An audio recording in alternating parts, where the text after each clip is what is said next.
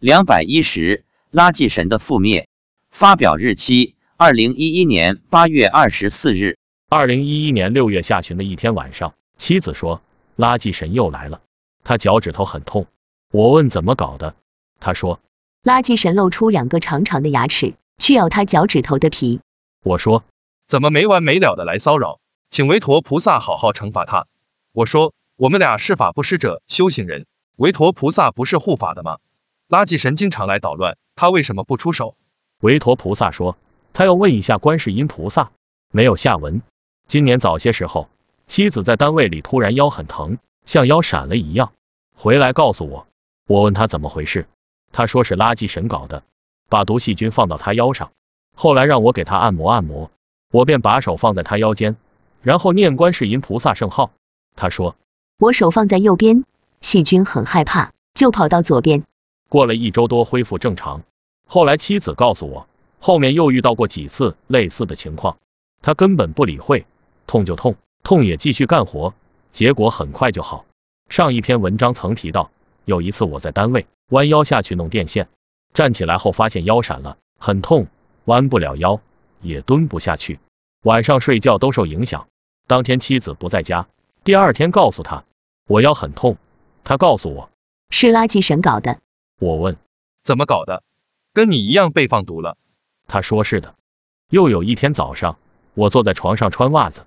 突然腰有点闪的感觉，结果一直疼了三天才好。我问妻子怎么回事，是不是垃圾神搞的？他说是的，垃圾神以为是我，就往你身上放毒。六月二十六日，垃圾神又来骚扰，这时儿子来了，儿子抓住垃圾神，掐住他的脖子，然后把他摔下楼去，然后一脚踩在垃圾神身上。垃圾神向童子求饶。我说我们没说你什么，你干嘛一直骚扰我们？垃圾神说：“谁让他指我妻子叫我垃圾神？”我说：“你不就是垃圾神吗？不叫你垃圾神那叫什么？”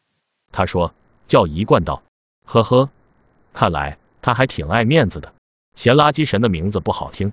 妻子说：“要不让儿子把他打死？”我说：“算了，放过他吧，只要他以后不再来骚扰就行了。”随后，妻子看到垃圾神在儿子脚下越变越小，越变越小，跑了。七月二十九日凌晨三四点，妻子醒来上厕所，回来房间对我说：“刚才看到一头狼跑到我家。”我问：“怎么回事？”他说：“还是那个。”瞧，有点不敢提垃圾神的名字。我说：“垃圾神。”他说：“是的，是垃圾神变的。”问：“他想干什么？”答：“被儿子摔到楼下摔死了。”我说：“垃圾神说不定用了金蝉脱壳的诡计。”妻子说。地上留下了一具尸体，看到垃圾神的灵魂出去了。垃圾神覆灭了，是不是一贯道就完蛋了呢？恐怕未必，因为垃圾神已经形成了一个组织，手下还有很多人马，就像一个单位一把手出事后，还有几个副职可以竞争上位的。但我相信，一贯到新的教主以后可能会收敛很多。看来还是邪不压正，佛法无边啊！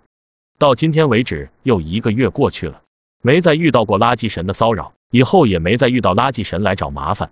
补记：八月二十八日，地藏王菩萨生日。我问王子，上次他摔死垃圾神，垃圾神到底有没有死？有的人说垃圾神最不该死。妻子说，垃圾神没死，是他变得狼狈摔死了。